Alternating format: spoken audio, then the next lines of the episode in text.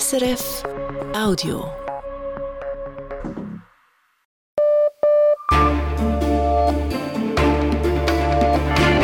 Radio SRF Echo der Zeit mit Brigitte Kramer.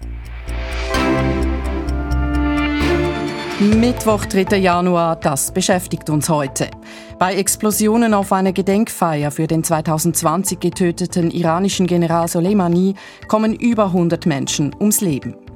In diesen Minuten spricht Hisbollah-Chef Nasrallah eine Rede, die er zu Soleimanis Todestag geplant hatte.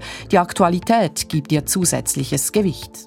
Dann, sollte Russland den Krieg gegen die Ukraine gewinnen, hätte das schwerwiegende Folgen für Europa, sagt der Militärexperte Nico Lange. Ich glaube, unsere Sicherheit in Europa ist direkt betroffen. Putins Krieg gegen die Ukraine richtet sich auch gegen uns. Er fordert, dass der Westen die Ukraine konsequenter unterstützt.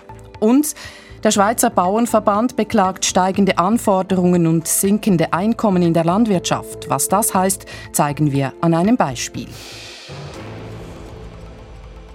Am Rand einer Gedenkfeier zum vierten Todestag von General Soleimani, dem damaligen Chef der Eliteeinheit der iranischen Revolutionsgarden, hat es heute zwei Explosionen gegeben. Diese haben über 100 Personen getötet, mindestens 180 seien verletzt, viele von ihnen befänden sich in kritischem Zustand, melden die iranischen Notfalldienste. Die Hintergründe der heutigen Ereignisse sind bisher unklar.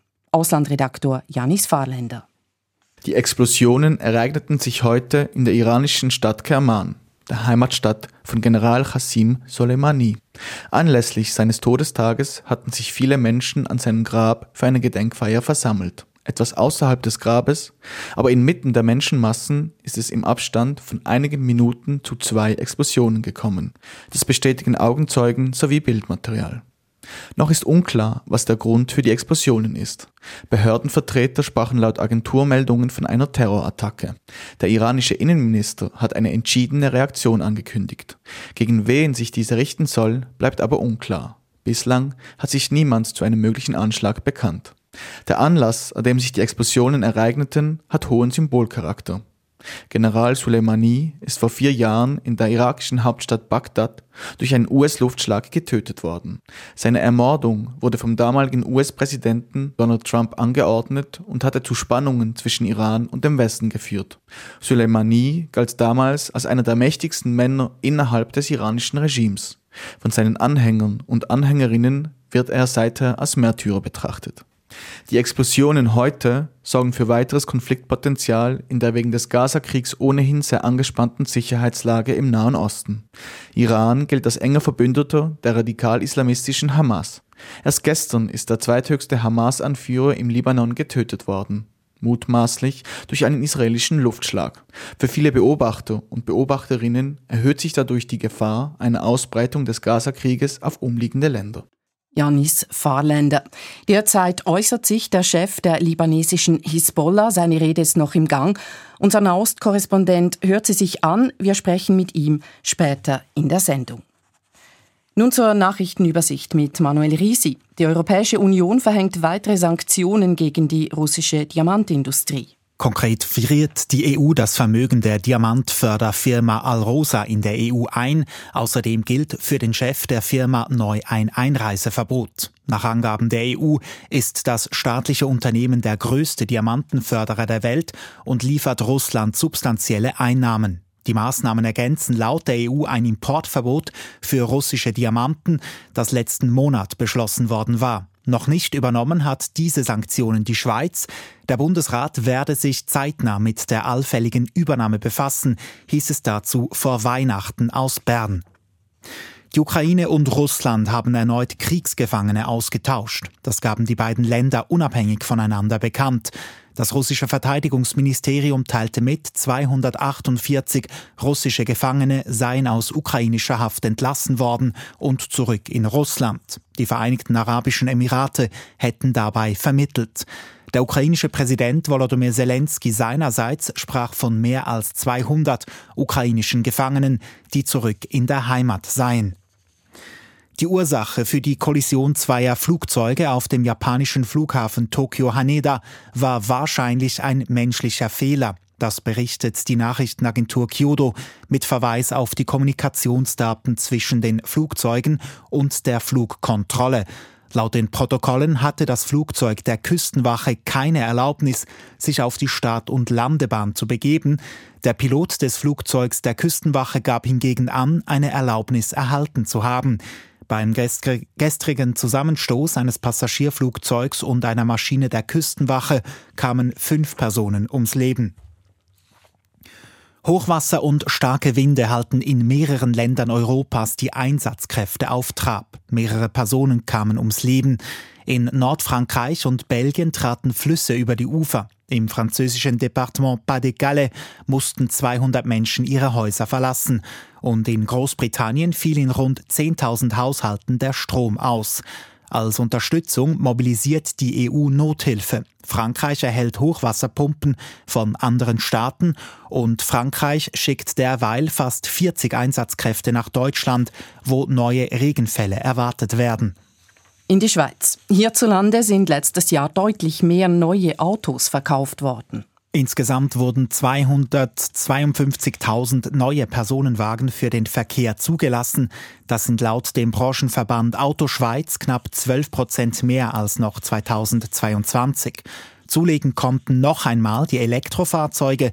Drei von zehn Autos, die neu zugelassen wurden, haben einen reinen Elektro- oder einen Plug-in-Hybrid-Antrieb. Das Wachstum in diesem Bereich habe sich aber im Vergleich zum vorherigen Jahren abgeschwächt, heißt es von Auto Schweiz weiter. Auf dem Flughafen Zürich ist das Verkehrsaufkommen im vergangenen Jahr weiter gestiegen, um 14,5 Prozent verglichen mit 2022. Wie aus der Webseite des Flughafens hervorgeht, starteten und landeten 2023 in Zürich insgesamt rund 241.000 Flugzeuge. 2019, im letzten Jahr vor Corona, waren es rund 269.000 Flugzeuge gewesen. Die Naturschutzorganisation Pro Natura hat den Iltis zum Tier des Jahres 2024 erklärt. Er gehört zur Familie der Marder und steht auf der Liste der gefährdeten Tierarten. Der Iltis ist laut Pro Natura bei seinen nächtlichen Streifzügen auf den Schutz von Hecken, von Ast- und Steinhaufen oder von Gräben angewiesen. Solche natürlichen Wegnetze seien in der Schweiz aber größtenteils zerstört worden. Die Börsendaten von 18.07 Uhr geliefert von SIX. Der Swiss Market Index schließt bei 11.170 Punkten plus 0,3 Prozent. Der Dow Jones Index in New York fällt um 0,6 Prozent. Der Euro wird zu 93 Rappen 03 gehandelt und der Dollar zu 85 Rappen 29. Bleibt das Wetter, Manuel Risi. In der Nacht ist es im Norden weiterhin stürmisch mit Schauern. Morgen Vormittag ist es noch zeitweise nass. Am Nachmittag wird es dann ziemlich sonnig und der Wind lässt nach. Im Süden ist es von Anfang an ziemlich sonnig. Es bleibt mild mit 9 bis 13 Grad. Zum Jahresbeginn hat Russland die Ukraine mit Raketen und Drohnenangriffen überzogen, insbesondere die Hauptstadt Kiew. Zivilistinnen und Zivilisten wurden getötet oder verletzt, Infrastruktur und Häuser zerstört. Russlands Präsident Putin führt den bald vor zwei Jahren begonnenen Angriffskrieg auf die Ukraine unvermindert fort. Die Ukraine müsse dringend mehr unterstützt werden, damit sie sich militärisch durchsetzen könne, fordert der deutsche Militärexperte Nico Lange. In der Wochenzeitung Die Zeit schrieb er kürzlich als Mitautor eines Gastbeitrags, sollte Russland diesen Krieg gewinnen, wäre in Europa niemand mehr sicher. Ich habe mit Nico Lange darüber gesprochen und als erstes gefragt, warum warnen Sie gerade jetzt in eindringlichen Worten vor einem russischen Sieg? Weil wir sehen, dass Wladimir Putin nicht vorhat, aufzuhören oder sich auf Waffenstillstand einzulassen und weil wir Gefahr laufen, dass durch Diskussionen bei uns innenpolitisch in vielen Ländern, in den USA vor allen Dingen, aber auch in Ländern in Europa, Putin sich ermutigt fühlt, weiterzumachen, weil er glaubt, dass die Unterstützung für die Ukraine nachlassen könnte. Und es ist insbesondere in der deutschen Politik, glaube ich, eine grundlegende Frage, die nie ausdiskutiert wurde. Ist das ein Konflikt, in dem wir der Ukraine helfen, weil sie angegriffen wurde, oder ist auch unsere eigene Sicherheit direkt betroffen? Und ich glaube, unsere Sicherheit in Europa ist direkt betroffen. Putins Krieg gegen die Ukraine richtet sich auch gegen uns. Das klären wir gleich. Zuerst würde mich aber interessieren, was heißt denn für Sie Sieg für Russland? Wann wäre dieser erreicht? Putin lässt ja überhaupt keinen Zweifel daran, was er vorhat. Er hat an seinen weitgehenden militärischen und politischen Zielen für die Ukraine festgehalten. Und das heißt, die Existenz der Ukraine als eigenständigen Staat zu beenden, sie zu einem Teil eines größeren russischen Reiches zu machen. Und Putin sagt, Russland hat keine Grenzen, keine geografischen, keine politischen, keine juristischen. Und ich glaube, das meint er ernst. Er will seinen Herrschaftsbereich ausdehnen und Europa dominieren. Darauf arbeitet er hin. Für diesen Fall zeichnen Sie für Europa ein bedrohliches Szenario. Wie genau würde das aussehen? Putin setzt seit vielen Jahren militärische Gewalt ein, um seine Interessen durchzusetzen. Und man wundert sich immer ein bisschen über all die, die sagen, ja, der will nur ein bisschen Ukraine und dann gibt er Ruhe. Er hat offensichtlich überhaupt kein Interesse daran, rund Russland friedlich weiterzuentwickeln. Und wenn man ihn in der Ukraine gewähren lässt, dann wird er militärisch weitere Schritte ergreifen, nach einiger Zeit äh, der Neuaufstellung der russischen Streitkräfte. Ziele hat er ja schon selbst genannt. Die Republik Moldau, Georgien, aber auch die baltischen Staaten. Äh, diese Dinge kommen in seinen Aussagen, aber auch in den Aussagen seiner Propagandisten immer wieder vor. Und das muss man ernst nehmen. Um ein solches Szenario zu verhindern, fordern Sie ganz deutlich mehr Unterstützung aus Europa, aus dem Westen für die Ukraine. Was konkret?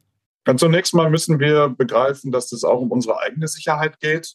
Und dann ist ganz wichtig, ein Ziel zu formulieren, warum unterstützen wir die Ukraine überhaupt? Darüber hat man sich bisher nicht geeinigt. Ich bin mir in Deutschland nicht mal sicher, ob man sich innerhalb der Bundesregierung darüber einig ist. Aber nur wenn man dieses Ziel geklärt hat, aus meiner Sicht muss das Ziel lauten, die Ukraine muss sich gegen Russland militärisch durchsetzen und muss Russland aus dem Staatsgebiet der Ukraine wieder vertreiben. Wenn man dieses Ziel klar formuliert hat, dann kann man überlegen, welche Ressourcen sind eigentlich notwendig, damit die Ukraine dieses Ziel erreichen kann. Konkret geht es insbesondere darum, die Produktionskapazitäten zu erhöhen in der Ukraine, gemeinsam mit der Ukraine, aber auch insbesondere bei den europäischen Herstellern für Munition, für Ersatzteile, für Waffensysteme, weil wir jetzt von einem sehr langen Krieg sprechen, wo der industrielle Faktor eine ganz besonders wichtige Rolle spielt und gerade mit Blick auf die Entwicklung in den USA kommt es da jetzt auf die Europäer ganz besonders an. Eben im Moment sieht es ja eher danach aus, als breite sich eine gewisse Kriegsmüdigkeit aus. Es ist zum Beispiel unsicher, ob die USA weitere Militärhilfen bereitstellen.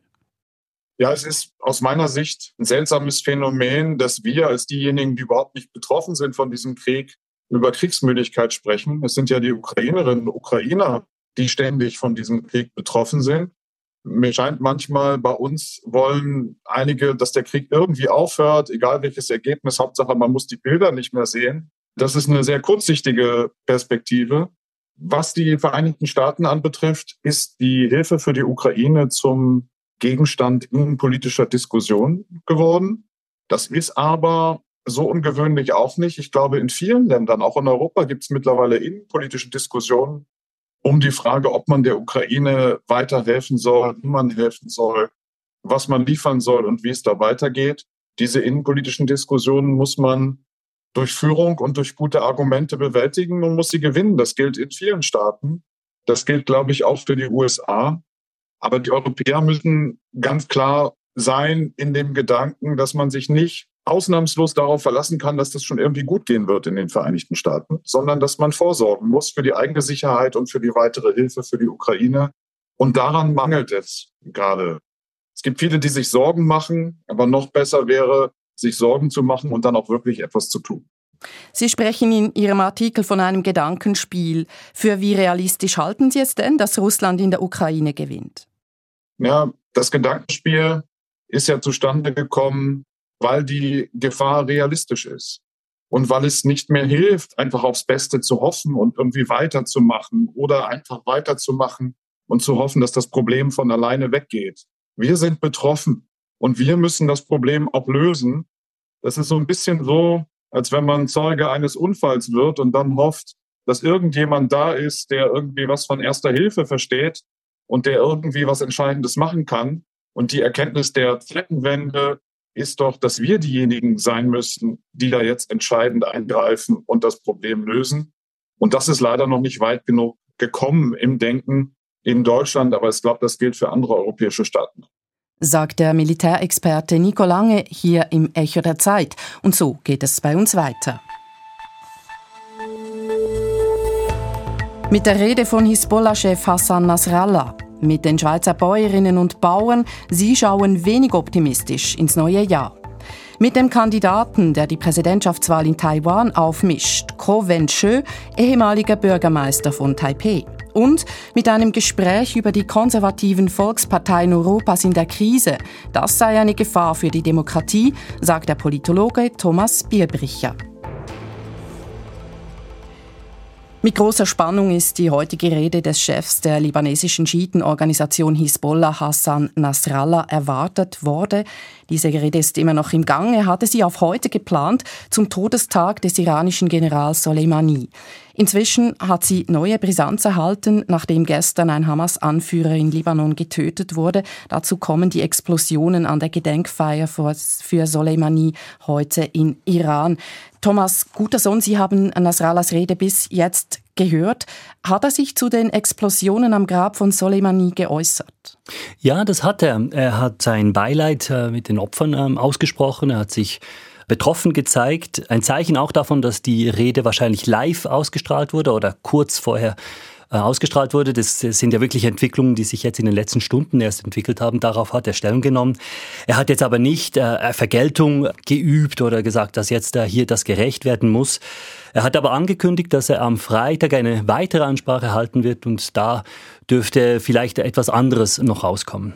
In welchem Rahmen findet denn nun diese Rede statt, gerade auch vor dem Hintergrund der jüngsten Entwicklungen in Iran und in Libanon? Ja, es war eine feierliche, eine fast eine zeremonielle Rede. Äh, da war Qasem Soleimani natürlich das große Thema oder ist, die Rede ist ja immer noch im Gang. Also der iranische General, der vor einer US-Drohne am Flughafen von Bagdad äh, am 3. Januar 2020 getötet wurde. Ähm, die Rede war angekündigt auf diesen Todestag und Nasrallah hat Soleimani natürlich sehr gelobt, eher zeremoniell im Ton, äh, beinahe feierlich. Also es scheint nicht wirklich der Anlass jetzt heute gewesen zu sein, um Vergeltungsmaßnahmen zu üben und, und hart ins Gericht zu gehen. Es ist aber schon so, dass diese Rede heute mit besonderer Spannung erwartet worden ist, weil gestern in Beirut der Vizeleiter des Politbüros der Hamas, Saleh al-Aruri, getötet wurde. Welche Rolle hat denn der Hamas-Führer für die Hisbollah in Libanon gespielt? Ja, Al-Aruri war eine Art Bindeglied zwischen der Hamas und der Hezbollah im Libanon. Er war verantwortlich, dass die Hamas in Libanon wieder eine Basis aufbauen konnte. Die beiden Organisationen waren sich nicht immer ganz einig, gerade im Konflikt in Syrien. Da war die äh, Hamas gegen den Präsidenten Assad, währenddem äh, die Hezbollah für Assad war. Da scheinen sich die Wogen etwas geglättet zu haben. Da war äh, Al-Aruri sicherlich eine Person, die da die, ähm, die Spalten etwas zukitten konnte. Denn die Qassam-Brigaden haben klar auch vom Libanon aus agiert und das wäre ohne die Zustimmung von der Hisbollah nicht möglich gewesen. Nach der Tötung gestern hatte die Hisbollah-Miliz in Libanon Vergeltung angekündigt. Wenn ich Sie richtig verstanden habe, will Nasrallah auch dazu erst am Freitag Stellung nehmen. Es scheint, also bis jetzt hat er sich nicht wirklich dazu geäußert. Er hat eher seine Rede vom November wiederholt. Er hat gesagt, dass dieser Angriff vom 7. Oktober eine rein palästinensische Sache ist und dass die äh, Hezbollah aus ihrer Sicht genug tut, also eine, eine Repetition eigentlich von dem, was er bisher schon gesagt hat. Und Nasrallah ist tatsächlich auch in einer schwierigen Position, weil im Libanon gibt es keine Regierung. Die Hezbollah ist die einzige tonangebende Kraft. Und wenn er jetzt natürlich auf Krieg setzt, ähm, einen aggressiven Ton angeht, dann müsste er auch die Verantwortung tragen der Gesellschaft, der libanesischen Gesellschaft gegenüber, ähm, wenn eine Antwort von Israel kommt. Und das ist natürlich ein, ein großes Risiko, weil viele Libanesen jetzt zusätzlich zur Wirtschaftskrise, zusätzlich zur politischen Krise, jetzt sicherlich nicht noch einen Konflikt, einen Krieg mit Israel wollen. Und das müsste dann ähm, Nasrallah auf seine Kappe schreiben. Danke für diese erste Einschätzung zur Rede des Hisbollah-Chefs Hassan Nasrallah. Das war unser Nahostkorrespondent Thomas Guterson. Die Bäuerinnen und Bauern gingen gestärkt aus den eidgenössischen Wahlen im Oktober hervor. Landwirtschaftliche Interessen sind politisch gut vertreten. Trotzdem blickt der Schweizerische Bauernverband pessimistisch in die Zukunft. An der Jahresmedienkonferenz heute im bernischen Frienisberg beklagte er, das Einkommen der Bäuerinnen und Bauern sinke, die Anforderungen an sie würden steigen. Was das im Alltag heißen kann, zeigt der Bericht von Inlandredaktorin Livia Middendorf. Auf dem gemischten Betrieb ziehen Richard und Nadja Maurer Ferkel auf. Sie halten Mastschweine und Mutterkühe. Dazu pflanzen sie unter anderem Zuckerrüben, Kartoffeln, Raps, Gerste und Weizen an. Er habe im vergangenen Jahr vor allem im Pflanzenbau Einbußen verzeichnet, sagt Bauer Maurer. Einerseits wegen strengerer Auflagen bei Pestiziden und andererseits wegen des Wetters. Wir haben äh, häufig starke Niederschläge gehabt, wir haben Hagel gehabt oder auch trockene Perioden, die zu Ertragseinbußen von bis zu 30 Prozent der Ernte geführt haben. Das große Geld lässt sich derzeit auch mit der Schweinefleischproduktion nicht machen. Die Preise sind tief, weil die Nachfrage nach einem Hoch in der Pandemie wieder gesunken ist. Der Betrieb von Richard und Nadja Maurer ist IP Swiss zertifiziert. Das heißt, er erfüllt gewisse Anforderungen an das Tierwohl. Richard Maurer beklagt, dass nur wenige Konsumentinnen und Konsumenten bereit sind, dafür einen Aufpreis zu zahlen. Da haben wir schon in letzter Zeit auch festgestellt, mit der heutigen Inflation, dass die Konsumenten weniger bereit sind, diesen Mehrwert im Laden dann ähm, auch zu kaufen. Gerade in der Schweinefleischproduktion ist nach wie vor ein großer Teil der Betriebe nicht tierwohlzertifiziert.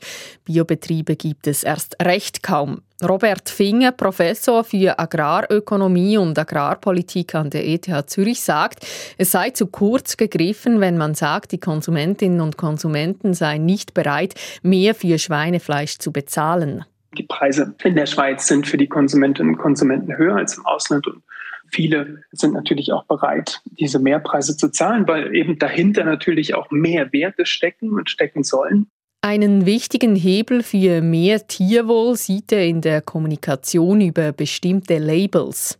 Oft geht man einfach per se davon aus, dass halt eben eine Produktion in der Schweiz schon mit sehr hohem Tierwohl verbunden ist und eben die Kommunikation von den zusätzlichen Efforts, die eigentlich dort gemacht werden auf den Betrieben, die ist sehr, sehr schwer. Diese Mehraufwände, die Labelbetriebe in Sachen Tierwohl oder auch Umweltschutz haben, müssten also klar kommuniziert werden. Von Seiten Politik gäbe es gemäß Robert Finger durchaus Möglichkeiten für eine Lenkung hin zu mehr Labelbetrieben. Man müsse einerseits die Betriebe für die Mehraufwände genügend entschädigen, andererseits könne der Staat auch auf der Seite des Konsums regulieren, etwa durch eine klare Kennzeichnung der Produkte. Das sei zudem der Weg, um jenem Wunschszenario näher zu kommen, das auch aus Sicht der Wissenschaft Sinn macht, generell weniger Fleischkonsum in der Schweiz. Wenn wir den Fleischkonsum in Gänze senken können, ähm, bewirken wir damit positive Auswirkungen für die Umwelt. Wir bewirken damit aber auch generell eine ähm, bessere Gesundheit für die Bevölkerung und erreichen damit halt wirklich so ein ja, Win-Win. Eine Lenkung der Politik hin zu weniger Fleischkonsum der Umwelt und dem Tierwohl zuliebe. Was sagt der Präsident des Schweizer Bauernverbands und Mitte-Nationalrat Markus Ritter dazu? Die Konsumentinnen und Konsumenten sollen am Schluss entscheiden, sagt er. Wir reden den Menschen nicht drein, was sie essen sollen. Wir akzeptieren die Nachfrage der Konsumenten. Wenn sie Fleisch essen möchten, wollen wir das nicht verbieten. Wenn sie mehr pflanzliche Nährstoffe konsumieren möchten, dann ist für uns das auch okay. Entscheidend ist, dass wir diese Nachfrage so auch erfüllen können mit unseren Produkten, mit gesunden Schweizer Lebensmitteln. Es würden sich in der Schweiz schließlich immer noch deutlich weniger Menschen vegetarisch oder vegan ernähren. Auch dieser Nachfrage würden die Bäuerinnen und Bauern gerecht, wie auch der Nachfrage nach labelzertifiziertem und billigem Fleisch. Livia Middendorp hat berichtet. Wenn Taiwan einen Präsidenten, eine Präsidentin wählt, ist das immer auch eine Entscheidung über das Verhältnis des Inselstaats zu China. Peking betrachtet Taiwan als abtrünnige Provinz, die es nötigenfalls militärisch unter seine Kontrolle bringen will. Bisher haben sich in Taiwan zwei politische Lager an der Macht abgewechselt. Das derzeit regierende Pro-Unabhängigkeitslager und das pro-chinesische Lager. Bei der kommenden Wahl am 13. Januar mischt ein weiterer Kandidat mit, der sich keinem der beiden Lager zuordnen lässt. Ko Wen-shö, ehemaliger Bürgermeister der Hauptstadt Taipeh. Sein Abschneiden wird den Ausgang der Präsidentschaftswahl entscheiden. Der Bericht von China-Korrespondent Samuel Emch. Tainan, eine der größten Städte Taiwans im Süden der Insel. Eine Straße ist abgesperrt für die Wahlkampfveranstaltung von Ko Wen-je. Rund 10.000 Anhängerinnen und Anhänger feuern ihren Kandidaten an. Es sind auffällig viele junge Menschen darunter. Ein Student sagt, was für uns Junge am meisten zählt, sind der Mindestlohn, Wohnkosten und Ausbildung. Vor allem im Bereich Wohnen hat Ko als Bürgermeister von Taipei viel gemacht. Viele hier, die Covenger vor allem aus den sozialen Medien, insbesondere TikTok, kennen, beziehen sich auf seine Zeit als Bürgermeister der Hauptstadt. Dort hat Co bis Ende 2022 vor allem auch öffentlichkeitswirksame Bauprojekte umgesetzt. Es sei nicht korrupt und überflügle deshalb beide anderen Kandidaten, schaut eine Frau zuversichtlich auf die Wahl. Tatsächlich lag Co in einzelnen Umfragen auch schon in Führung. Die meisten sehen allerdings den Kandidaten der Regierung vorne. Ein junges Paar mit Baby verfolgt das Treiben auf der Bühne. Die Mutter sagt, Früher habe ich die beiden großen Parteien gewählt. Wenn eine Partei regiert, scheint die andere die bessere Wahl zu sein und umgekehrt. Ich habe das Gefühl, dass der Unterschied zwischen den beiden nicht groß ist. Der Verdruss über die beiden etablierten Politlager ist eine wichtige Erklärung für Covenches Popularität. Das sagt auch Joey Chen, den wir in einem Teehaus in der Hauptstadt treffen. In den 1990er Jahren, also während Taiwans Demokratisierung, war er selbst Aktivist. Heute ist Joe Beobachter und regelmäßiger Kommentator der politischen Geschehnisse auf der Insel mit ihren 23 Millionen Einwohnerinnen und Einwohnern. Uh, mehr und mehr junge Leute können sich nicht mehr mit den etablierten Parteien identifizieren, denn diese sind in ihrer Geschichte gefangen und die Jungen suchen etwas Neues. Etwas, das nicht in der jahrzehntelangen Diktatur verwurzelt ist und auch nicht im Kampf gegen diese. Taiwan brauche eine neue dritte politische Kraft, sagt und schreibt Politbeobachter Zhou seit Jahren. Allerdings meinte er zu Kandidat Ko Wen-je, Uh, die Leute wünschen sich so sehr eine neue politische Kraft, dass sie sich sogar mit einer minderwertigen Lösung zufrieden geben. Covenger habe nicht das Format für einen Präsidenten. Er ist ein Opportunist und ist nicht konsistent. Er hat keine festen Werte, macht Aussagen basierend auf Umfragen und danach, wie gerade der Wind weht in den sozialen Medien. Er ändert seine Meinung immer wieder. Das sei vor allem in der Außenpolitik heikel, wo es darum geht, einen Krieg mit China zu vermeiden. Doch gerade in der Außenpolitik hat Co. widersprüchliche Haltungen eingenommen. Einmal Annäherung an China, ein anderes Mal wieder Annäherung an die USA. Zurück an der Wahlveranstaltung. Hier ändert Coven gerade einmal mehr seine Meinung und gibt Radio SRF, anders als angekündigt, ein kurzes Interview im Minibus hinter der Bühne. Ist Coventry eine Fahne im Wind? Nein. Aus ausgebildeter Chirurg sei er einfach praktisch veranlagt, sagt Co. und erläutert das anhand von Wissenschaft und Religion. Was ist der Unterschied zwischen Wissenschaft und Religion? In der Religion gibt es Dinge, die man nicht ändern kann. In der Wissenschaft kann man neue Erkenntnisse gewinnen und seine Meinung anpassen. Politik sollte mehr wie Wissenschaft sein, nicht wie Religion. Und wie würde er als Präsident die angespannten Beziehungen mit China angehen? Zuerst werden wir in kulturellen und sportlichen Bereichen die Zusammenarbeit suchen, dann wirtschaftlich. Politische Differenzen besprechen wir am Schluss. Ob sich China darauf einlassen würde, ist fraglich. Covenger schiebt nach. Die beiden großen Parteien diskutieren seit 30 Jahren über Wiedervereinigung mit oder Unabhängigkeit von China. Im Moment ist keines davon realistisch. Die Diskussion ist also für nichts. Deutliche Worte. Auch dafür ist Covensche bekannt. Das mögen seine Anhängerinnen und Anhänger. Ob er damit genügend Leute überzeugen kann und der nächste Präsident Taiwans wird, so oder so bleibt Covensche die zentrale Figur bei der Wahl am 13. Januar. Die dürfte eng werden und so wird es relevant sein, wo er Stimmen holt. Eine unmögliche Prognose bei den regelmäßig ändernden Meinungen von Covensche.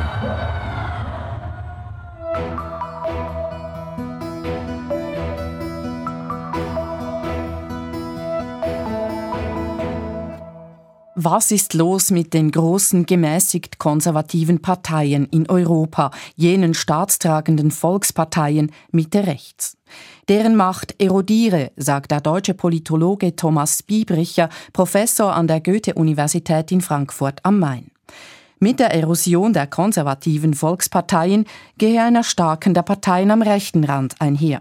Rechtspopulistische, rechtsnationalistische Parteien würden von der Schwäche der Mitte-Rechtsparteien profitieren. In Frankreich beispielsweise oder in Österreich, in Schweden und in den Niederlanden, in Großbritannien und in Deutschland. Das sei eine gefährliche Entwicklung für die Demokratie, sagt Thomas Biebricher. Weshalb? Das hat ihn mein Kollege Ivan Lieberherr gefragt. Nun, ich bin der Meinung, dass das nicht ein rein konservatives Problem ist, mit dem sich nur Konservative zu beschäftigen haben, wenn es denen nicht gut geht, weil ich der Meinung bin, dass Konservative in bestimmten Zeiten vor allem, also in Krisenzeiten, in gesellschaftlichen Stresszeiten, in Zeiten, wo Gesellschaften rapiden Veränderungen ausgesetzt sind, eine besondere Rolle spielen können, in besonderem Maße in der Lage sind, für Akzeptanz für solche Veränderungsprozesse zu sorgen, auch weil sie über eine gewisse Glaubwürdigkeit in manchen Milieus verfügen, die jetzt für irgendwelche linksgrünen Kräfte nicht mehr unbedingt erreichbar sind, aber weil sie auch selbst meiner Ansicht nach so ein ambivalentes Verhältnis zum Wandel haben eben und deswegen meiner Ansicht nach besonders gut dafür geeignet sind, solche Prozesse zu moderieren und teilweise sich möglicherweise ja sogar an die Spitze von solchen Prozessen setzen können. Aber konservative Parteien stehen ja eigentlich nicht für Veränderungen, sondern sie sind eher Bewahrer. Das ist richtig, aber Konservative in meiner Lesart jedenfalls lehnen Veränderungen nicht kategorisch ab, sondern sind schon bereit, sich auch darauf einzulassen, aber haben eine bestimmte Vorstellung davon, wie sich so ein Wandel dann vollziehen soll, nämlich immer schrittweise, langsam, keineswegs revolutionär und disruptiv und er soll immer auf das, was besteht, eben auch aufbauen. Weshalb stecken diese gemäßigt konservativen Parteien denn in einer Krise jetzt?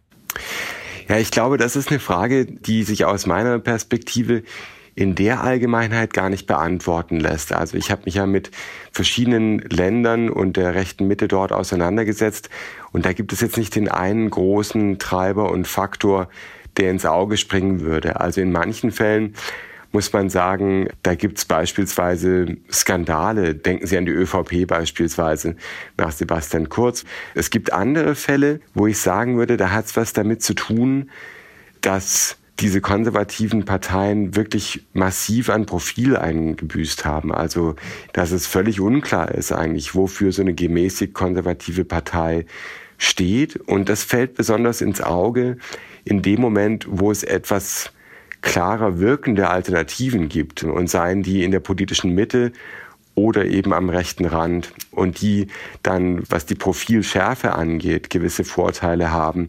Nicht selten kopieren die traditionellen Mitte-Rechts-Parteien die Slogans der Rechtspopulisten. Kann diese Strategie erfolgreich sein? Also mir ist auf jeden Fall kein Fall bekannt, wo das wirklich mittelfristig zum Erfolg geführt hätte. Also man kann da kurzfristig sicherlich immer mal wieder mit Punkten, das ist auch ganz gut belegt. Aber wenn man diesen Weg beschreitet, dann muss man ihn eben auch mit aller Konsequenz beschreiten und das bedeutet eben, dass man so einer Rhetorik dann eben auch Taten lassen folgen muss und das bedeutet ja einfach die Selbstradikalisierung letztendlich von diesen Parteien. Da gibt's auch natürlich genug äh, Fälle davon. Denken wir an die amerikanischen Republikaner oder an die Tories in Großbritannien. Das geht natürlich, aber wenn man da sozusagen inkonsequent bleibt und nach rechts blinkt, aber dem nichts folgen lässt, dann stellt sich schnell der Eindruck ein bei der Wählerschaft, die man da zu gewinnen sucht, na ja, aber eigentlich wollen die das ja gar nicht wirklich. Also das ist ja wirklich nur eine Kopie.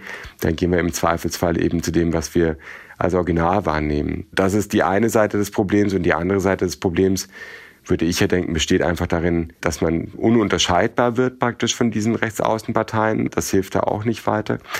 Und dass man aber eben auch sich auf ein Terrain locken lässt, von dem ich ja glaube, dass es nicht die Themen sind, die eigentlich der großen Masse der Menschen auf den Nägeln brennt, das Gendern und die Winnetou-Filme, die aber natürlich empörungsträchtig sind und oftmals den Eindruck vermitteln, dass man da ein paar einfache Punkte landen kann in der gesellschaftlichen Diskussion.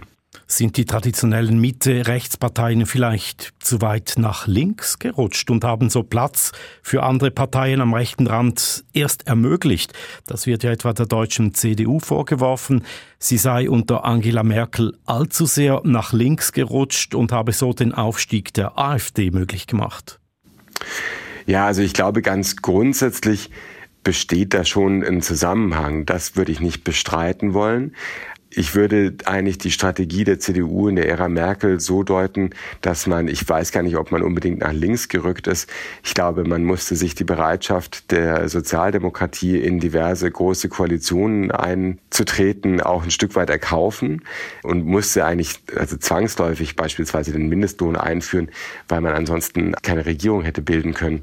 Und von daher würde ich das jetzt nicht so beschreiben, dass die CDU unbedingt in den Punkten nach links gerückt ist. Aber es ist ganz klar, dass die CDU, würde ich schon sagen, in die Mitte gerückt ist, sich liberalisiert hat und das auch wirklich eine erfolgsträchtige Strategie war, wenn man sich die Wahlergebnisse anguckt in der Ära Merkel. Man muss ja festhalten, das Jahr, in dem die AfD gegründet wird, 2013, da steht die CDU so gut da, dass sie in den Bundestagswahlen um ein Haar nur die absolute Mehrheit verpasst. Verstehen die Parteien rechts außen möglicherweise die Sorgen vieler Menschen besser? Stichwort Migrationspolitik. Also da wäre ich skeptisch, ob man das sagen kann.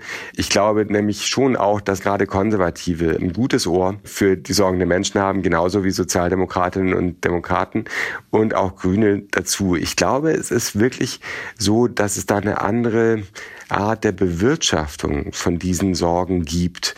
Und ich sehe jetzt gar nicht so unbedingt, dass hier wirklich überzeugende Problemlösungen für diverse Sorgen in Verbindung mit Migrationspolitik vorhanden sind oder vorgeschlagen werden von Rechtsaußenparteien.